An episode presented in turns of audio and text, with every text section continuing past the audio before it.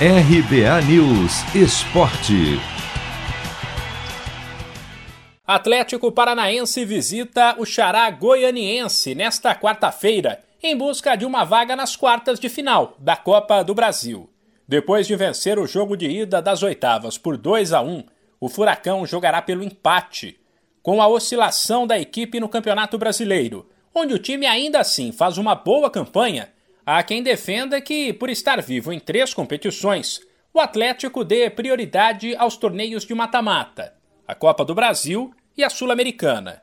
No fim de semana, pelo Nacional contra o Atlético Mineiro, Nicão, que nem foi relacionado, Marcinho, Christian e Terans, que entraram durante o jogo, foram poupados, mas todos devem começar entre os 11 nesta quarta-feira. Talvez não Christian, que disputa a posição com Léo Cittadini.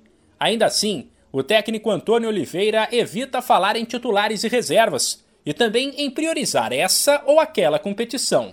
Eu tenho 27 jogadores titulares, eu não, eu não, quem é que são os titulares? Eu não trabalho dessa forma, eu não trabalho dessa forma, eu não tenho titulares, todos para mim são, são titulares, uh, todos são importantes, trabalho até com o Santos e com o Abner que nem estão cá, para mim também são titulares, são 27 titulares que eu tenho, são 20, 24 jogadores de linha, mais 3 goleiros, portanto sentar, perceber, delinear aquilo que é o plano e estratégia para o próximo jogo e ver aí quem é que vão ser os titulares para esse jogo. A provável escalação do Atlético Paranaense é Bento, Marcinho, Pedro Henrique, Thiago Heleno e Nicolas, Richard, Christian ou Léo Cittadini, e Terans, e na frente Nicão, Vitinho e Renato Kaiser.